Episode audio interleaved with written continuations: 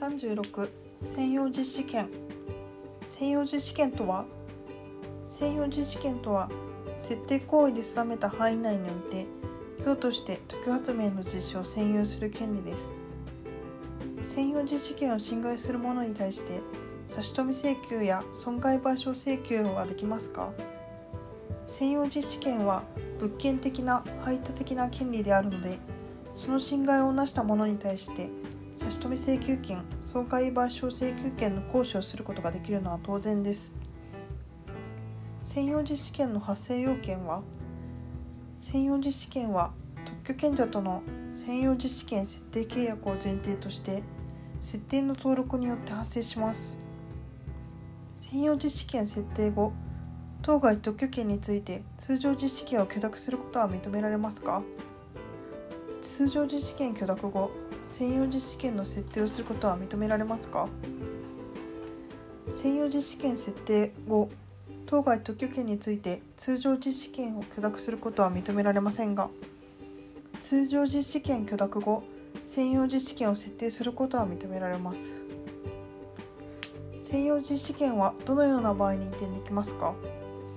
？1実施の事業とともにする場合2特許権者の承諾を得た場合3相続その他の一般承継の場合に限り移転できます。専用実施権の自由移転を認めなかったのはなぜですか？専用実施権を設定する場合は特許権者と設定を受ける者との信頼関係に基づく場合が多くかつ特許権の共有の場合に述べたごとく特許発明についてはどの程度の資本を持ってどのような技術により実施をするかということが特許権者にとっても重大な関係を有するからです。特許権者の承諾がなくても事業とともにする場合は移転できることとした理由は何ですか？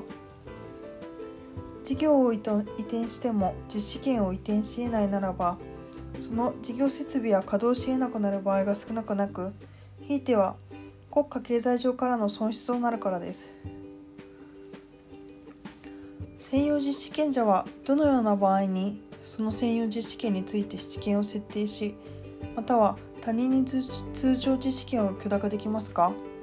またその理由は専用実施権者は特許権者の承諾を得ることができれば通常実施権を許諾し質権を設定できます。専用実施権の移転と同じようなことは専用実施権について試験を設定しまたは通常実施権を許諾する場合についても言えるからです。